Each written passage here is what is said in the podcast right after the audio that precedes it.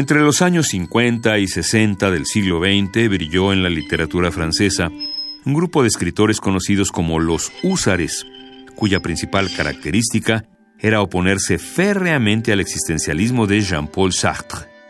Los autores de esta corriente pugnaban por un estilo breve, mordaz y dúctil, es decir, digerible para el lector sin por ello sacrificar el artificio.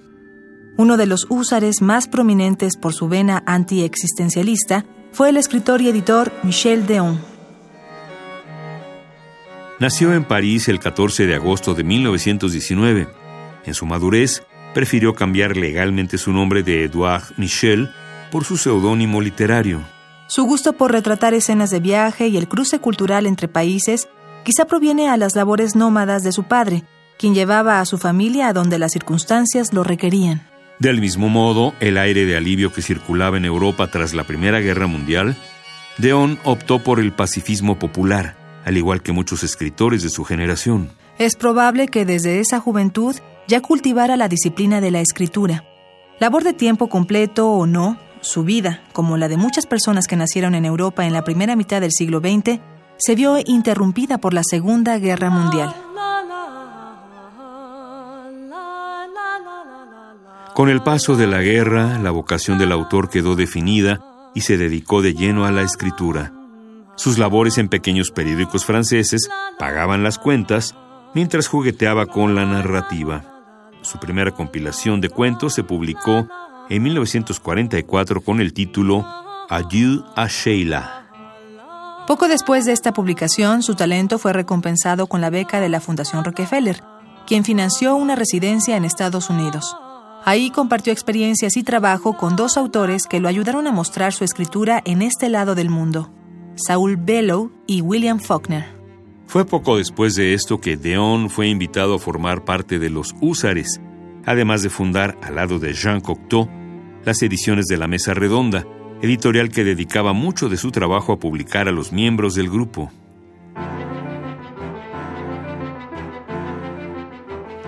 Casi 50 publicaciones le concedieron más de un galardón como el Prix Interallié en 1970 o el Grand Prix Roman de la Académie Française en 1973, gracias a su novela Un taxi púrpura, que cuatro años después fue llevado a la pantalla grande.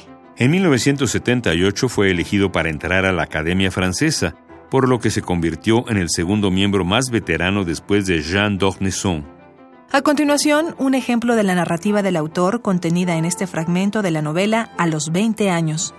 Note, por favor, la información que fluye a torrente y que apela a conocimientos previos del lector, como el trabajo de Toulet. Conocimientos que, sin embargo, no son necesarios para el disfrute o el entendimiento cabal de la acción descrita.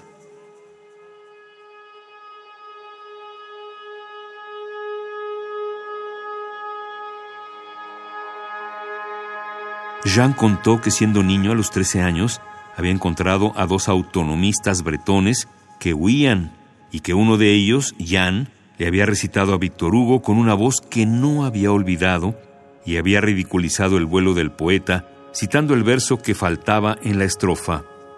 Amaos, es el mes de las fresas maduras. ¿Qué habrá sido de Jan y del señor Kamak?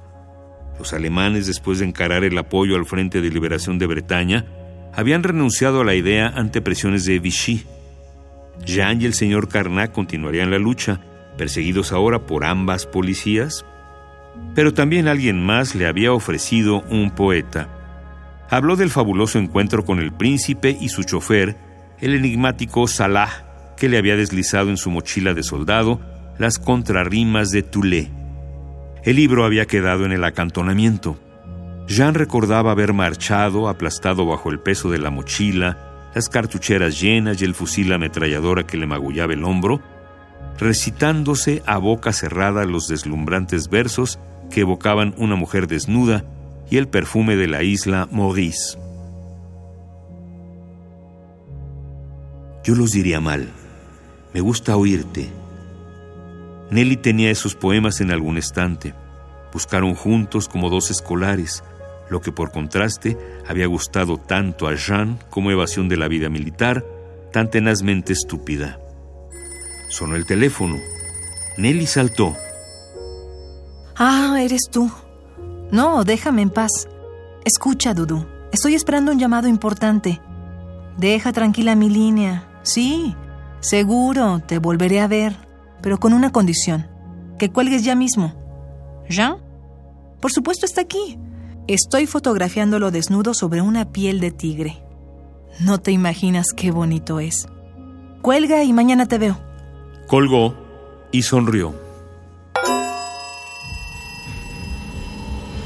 Autores que el tiempo no borra. Indeleble. Indeleble. Thank you.